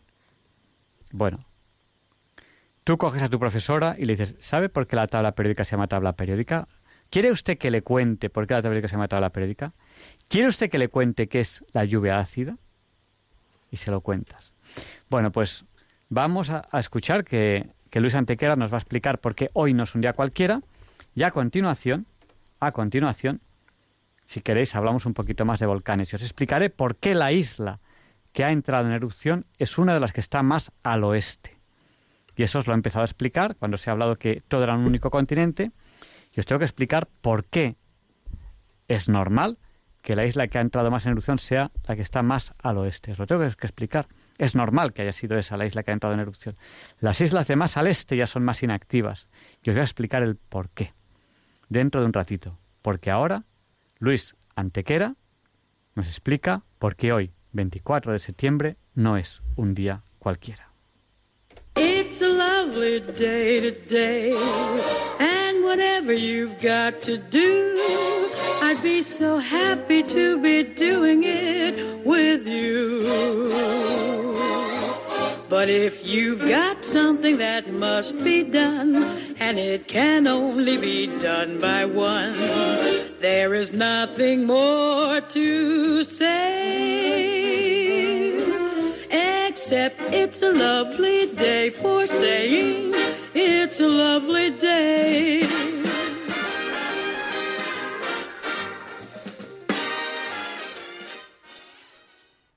No, Javier Ángel, no directos compañeros de Diálogos con la Ciencia, no, queridísimos oyentes de Radio María. Claro que no es un día cualquiera. Ningún día es un día cualquiera y este 24 de septiembre que nos disponemos a comenzar ahora mismo tampoco, porque en fecha tal, pero del año 622, Mahoma completa la égira desde la Meca hasta Medina. La Meca es el lugar de nacimiento de Mahoma, profeta y fundador del Islam. En 610, en una cueva de la montaña Gira, Mahoma tiene una visión en la que el arcángel San Gabriel, en nombre de Dios, le dice recita, que eso y no otra cosa es lo que significa la palabra Corán. Recita el mensaje de Dios, bien entendido. Las visiones continúan y poco después Mahoma ha reunido en la Meca a un numeroso grupo de partidarios, despertando el recelo del clan Quraisí, señores de la ciudad.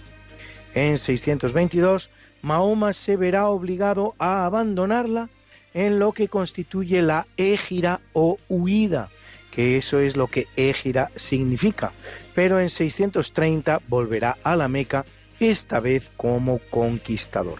A su muerte en 632, Mahoma deja ya una comunidad muy organizada, regida por los principios del Corán, aunque todavía son meramente orales, pues el libro no se escribe hasta el año 650 más menos, durante el reinado del califa Uthman.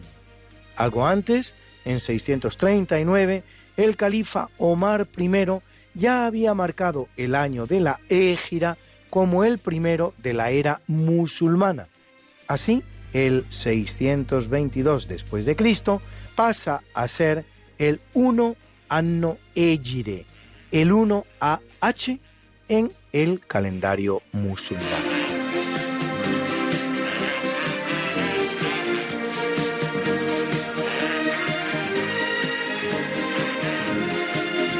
En el capítulo siempre fecundo de la conquista, colonización y evangelización de América por los españoles, que va a permitir a los indígenas americanos el tránsito del neolítico al renacimiento. En apenas dos generaciones, un tránsito que a los europeos había costado 7.000 enteros años, en 1493 Cristóbal Colón comienza su segundo viaje a América durante el cual descubre las islas de Jamaica y Puerto Rico. Curiosamente, aquella será la primera que se pierda en 1655 y esta la última en 1898.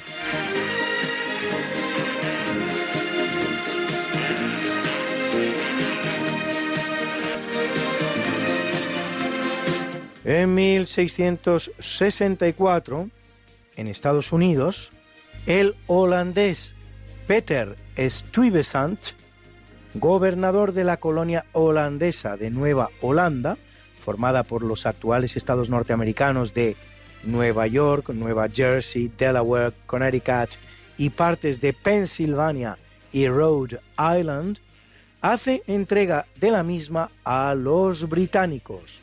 La colonia ha durado 40 años desde que en 1624 se asentaran los primeros colonos holandeses.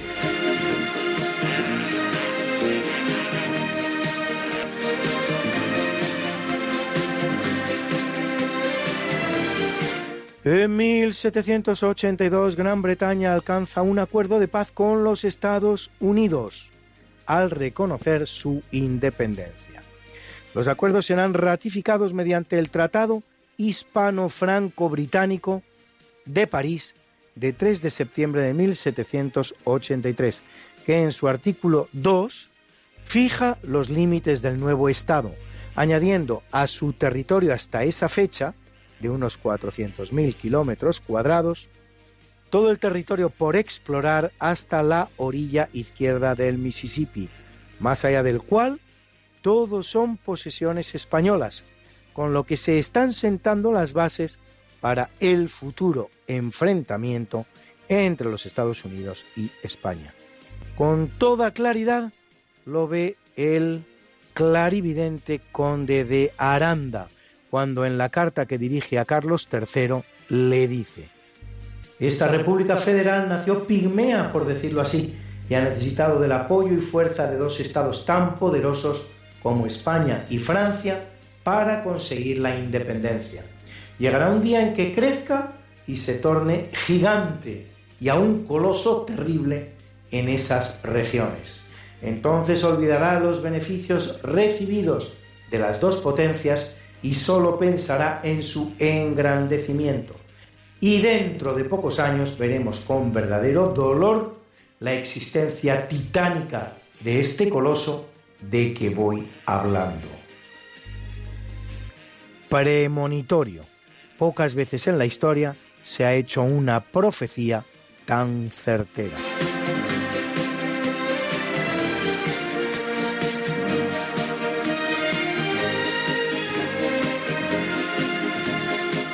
En 1810, en Cádiz, con la asistencia de 105 diputados en la Iglesia Mayor de San Pedro y San Pablo, tiene lugar la inauguración de las Cortes Generales Extraordinarias. Nos hallamos en plena francesada.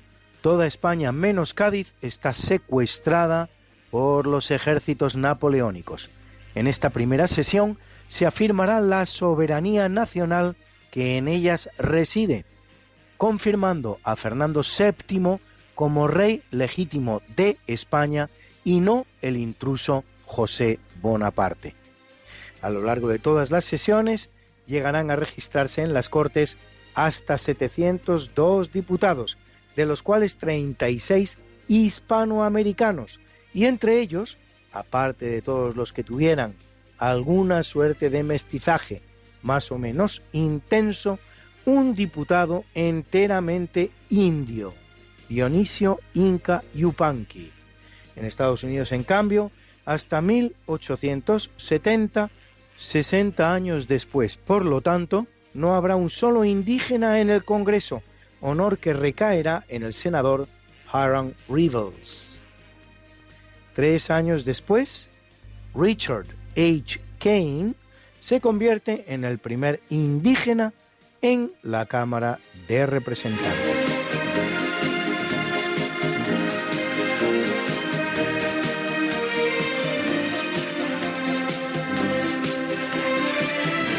En 1821, en el marco de la Guerra de Independencia de Grecia, tiene lugar el segundo de los tres días de la masacre de Trípoli, en la que el ejército griego tortura y asesina a 30.000 hombres, mujeres y niños, la mayoría turcos y algunos judíos.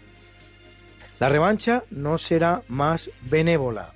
Un año después, los turcos envían un ejército a la isla de Quíos con la orden de matar a todos los hombres de más de 12 años, a todas las mujeres mayores de 40 y a todos los niños menores de 2, reduciendo el resto a la esclavitud, con un saldo de 25.000 muertos y 45.000 esclavos.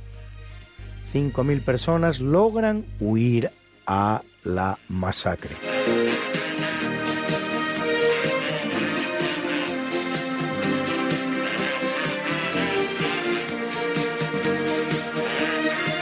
En 1862, en Prusia, el rey Guillermo I nombra presidente del Consejo de Ministros y ministro de Asuntos Exteriores a Otto von Bismarck, el cual constituirá un poderoso ejército con el que llevar a cabo sus planes de unificación alemana y proclamar el segundo Reich, supuesto sucesor del Sacro Imperio Romano Germánico, después del cual vendrá el así llamado Tercer Reich que es el que pretende crear Adolf Hitler.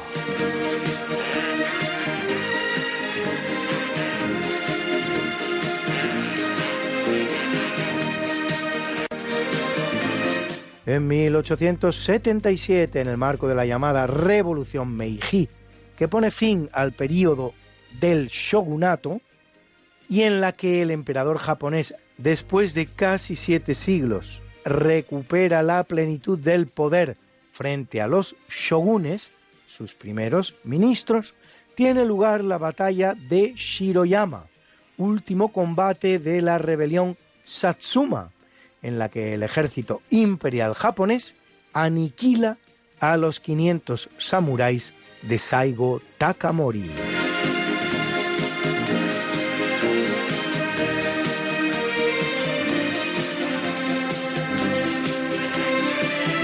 En 1944, en los estertores de la Segunda Guerra Mundial, el ejército soviético invade Checoslovaquia y Hungría, en lo que es su imparable avance hacia Alemania, en la que entra tres meses y medio después, hasta llegar a Berlín el 2 de mayo, dos días antes de la total y definitiva rendición alemana.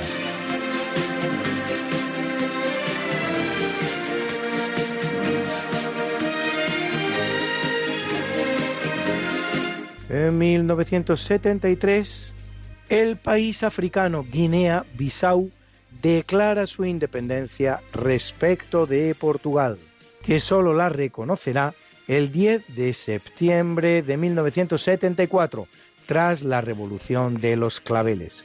Tras formar parte del reino Mandinga de Gabu, Guinea-Bissau pasa a poder luso desde que en 1558 los portugueses funden en su territorio la ciudad de Cacheu y sobre todo desde que en el siglo XIX comience la exploración de las tierras interiores.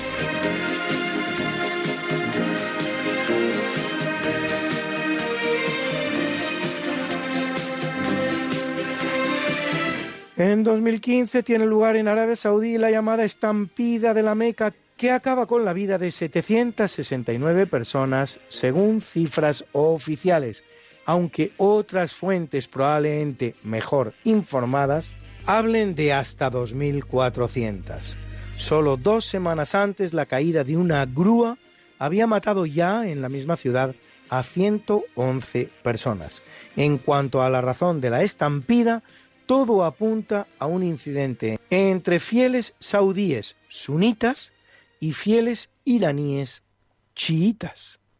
Bruna, Bruna, nació María y está en la cuna, nació de día, tendrá fortuna, bordará la madre su vestido largo y entrará a la fiesta con un traje blanco. Será la reina cuando María cumpla 15 años.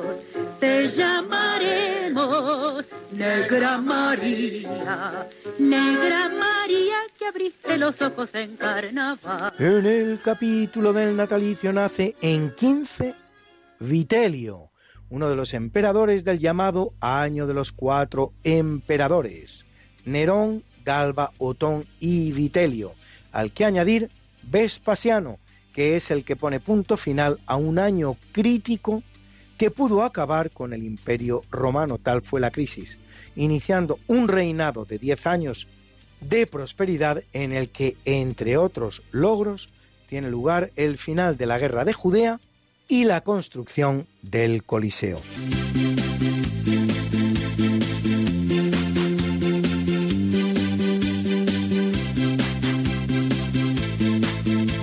Nace en 1905 Severo Ochoa, bioquímico español, Nobel de Química 1959, que realiza importantes contribuciones en distintos campos de la bioquímica y la biología molecular. Las aportaciones de Severo Ochoa a la ciencia son de lo más variado. Descubre dos enzimas, la citrato sintetasa y la piruvato deshidrogenasa consigue la síntesis del ácido ribonucleico y realiza trabajos dirigidos al descubrimiento del código genético, la biosíntesis intracelular de las proteínas y aspectos fundamentales de la biología de los virus.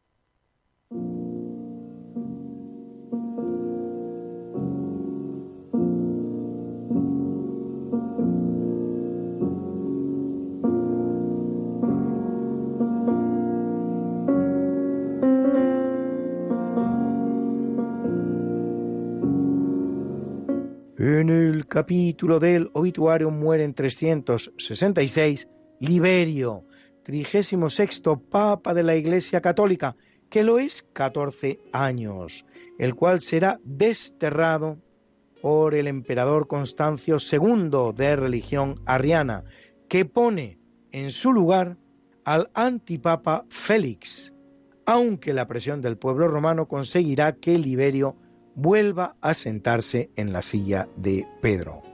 Empeñado en la lucha contra el arrianismo, anulará los decretos arrianistas emitidos en el concilio de Rimini, convocado por el emperador. Le tocará convivir también con el emperador Juliano el Apóstata, que como su propio nombre indica, abandona la religión cristiana, y luego con Valentiniano, con el que la paz vuelve a la iglesia. Funda la basílica llamada Liberiana, hoy Santa María la Mayor, una de las cuatro basílicas mayores de Roma, junto a San Pedro del Vaticano, San Pablo Extramuros y San Juan de Letrán. Reposan sus restos en las catacumbas de Priscila.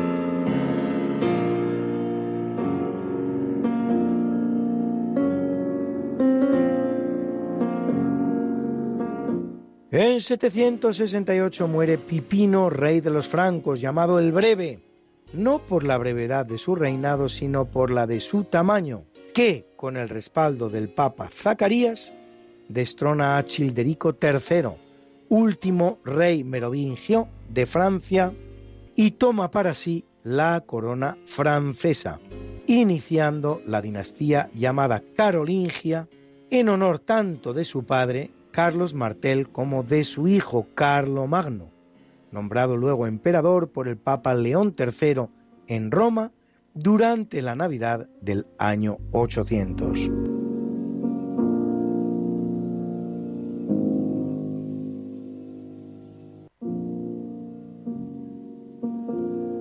En 1054 muere Hermann von Reichenau, compositor suavio alemán, también conocido como Hermannus Contractus, Germán el Contrahecho, en su traducción al español, escritor dedicado a multitud de ciencias, astronomía, geometría, medicina, autor de unos anales desde la época de Jesús hasta el primer emperador alemán y compositor, a quien debemos este bello Ave María, que interpreta a capella el grupo Asei Voci, Maîtrise des Pays de Loire, dirigidos por Bernard Fabre Garou.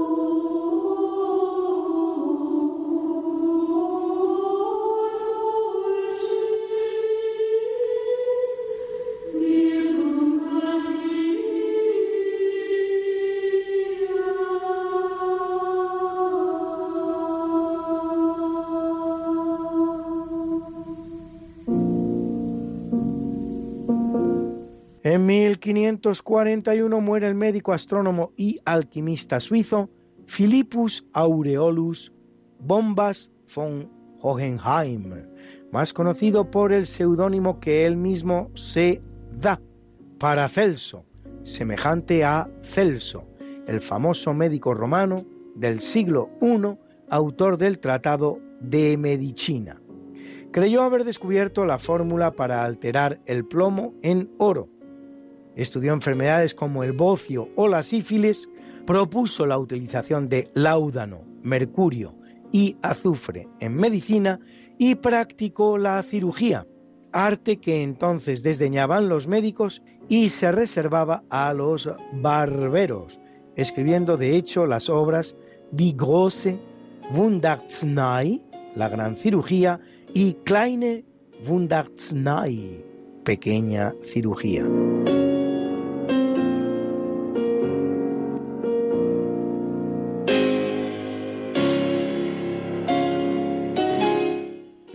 1834 muere Pedro IV de Portugal y I de Brasil, hijo de Juan IV, rey de Portugal, que había marchado a Brasil huyendo de Napoleón. En un caso con escasos precedentes, con motivo de la Revolución Liberal de Oporto de 1820, Pedro IV proclamará él mismo la independencia de Brasil respecto de su propia corona portuguesa, mientras abdica la corona portuguesa en favor de su hija María II, nacida, por cierto, en Brasil, quedando él en la colonia brasileña en la que proclama el imperio brasileño. Es curioso porque mientras reinó en Portugal, propietario de la colonia brasileña, solo era rey, pero cuando se retira a esta ya independizada, la convierte en imperio y a él mismo en emperador. Todo lo que hizo fue raro. En 1831, después de siete años en el trono brasileño, abdica a favor de su hijo Pedro II.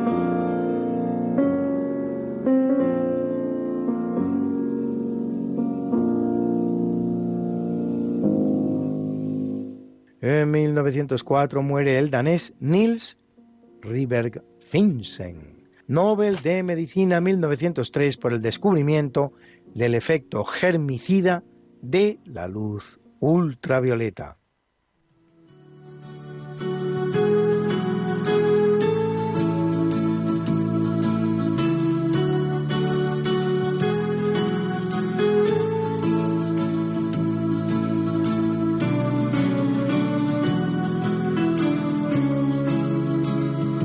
Y felicitamos hoy a Ainhoa Arteta, gran soprano española que cumple 57 y nos deja este precioso canción de Paloma, de la zarzuela El Barberillo de Lavapiés, de Barbieri, que canta con la orquesta y coro de Radio Televisión Española.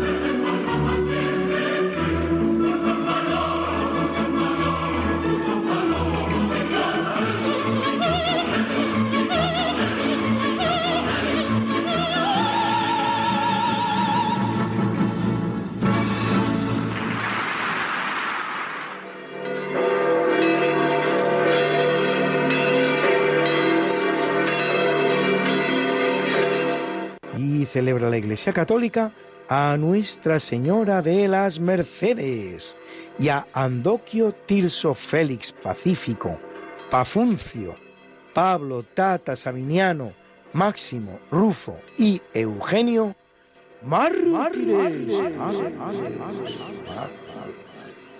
A Esteban, rey de Serbia, rey de Serbia, a Terencio, patriarca, a Gerardo y Rústico, a Ama, virgen, y a Anatolón y Roberto, confesores, confesores, got something that must be done, and it can only be done by one. There is nothing more to say, except it's a lovely day for saying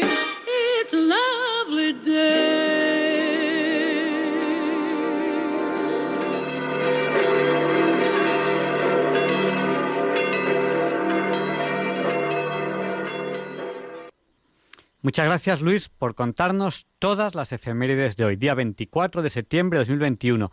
Quédense con nosotros, solamente les queda un día de la semana por madrugar. Dentro de un ratito, los que vayan a trabajar, solamente les queda este día para madrugar y ya tienen el fin de semana. Bueno, Teresa, que Ruth parece que se ha dormido. Que cuéntanos, ¿sabes por qué es la isla de más al oeste de, de las Islas Canarias la que tiene el volcán activo? No. Bueno, pues mira, vamos a ver. Inicialmente había un único continente, que era el Pangea, hace millones de años, geológicamente hablando, y ese continente se rompió por unas fracturas porque la corteza terrestre está situada encima de, eh, o sea, la corteza que corresponde, la corteza continental, está situada encima de una corteza con una composición química diferente, que es la corteza oceánica. Esa corteza oceánica proviene directamente del manto y se forma con unas grietas y empieza a salir una corteza que empieza a separar, empieza a separar la corteza continental que está situada encima de la oceánica y en esas grietas se va formando nuevo material que las va separando.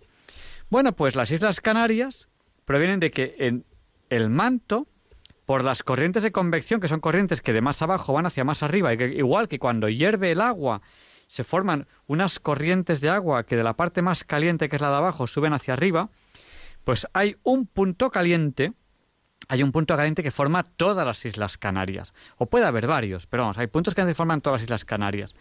Entonces, según se van formando las Islas Canarias, geológicamente hablando, hace millones de años, pues la primera, hay volcanes, volcanes submarinos, entonces la primera isla se forma porque es la primera vez que un volcán situado en las Islas Canarias, llega a la superficie del mar y se forma ahí la primera isla. Vale, pero mientras, mientras esa isla va creciendo como consecuencia de distintas erupciones volcánicas, separadas decenas de años o centenas, que es como ha ocurrido ahora, desde la última erupción de La Palma hasta la de ahora ha habido 50 años de separación, pues mientras se va formando esa isla, eh, se, se va formando corteza oceánica, en forma de que el continente se va desplazando hacia el este, mientras se va formando la isla. Entonces llega un momento en que la isla ya no está encima del punto caliente. Y entonces el punto caliente ya deja de romper por esa zona y rompe por otra zona.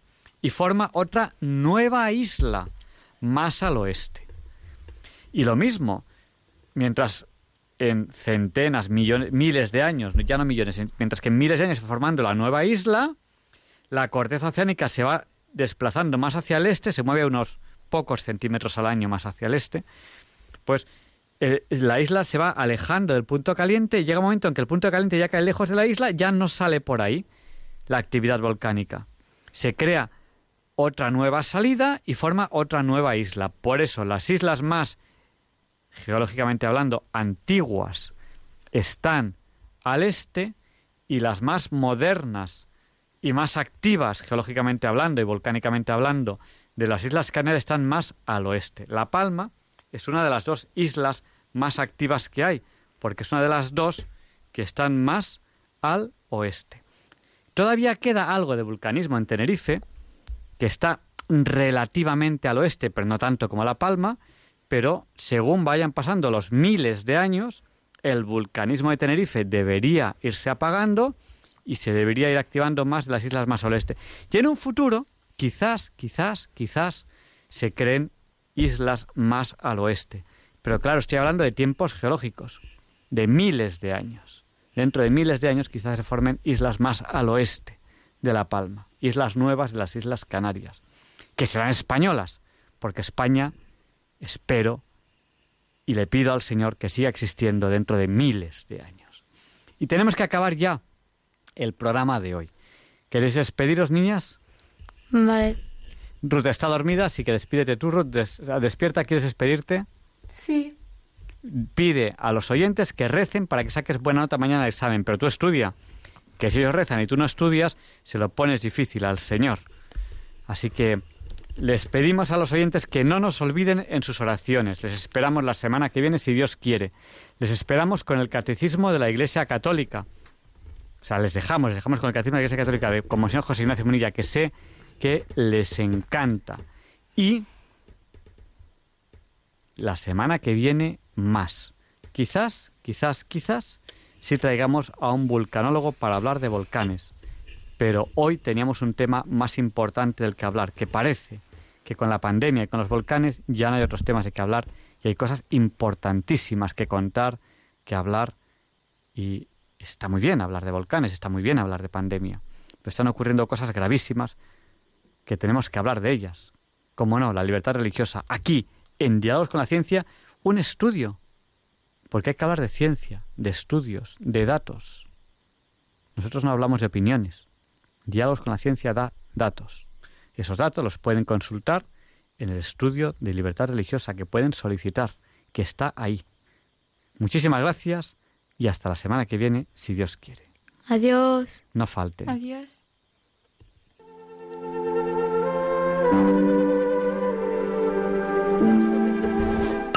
Y no nos olviden en sus oraciones. Gracias. Se lo pido personalmente, que para mí es especialmente importante. Gracias.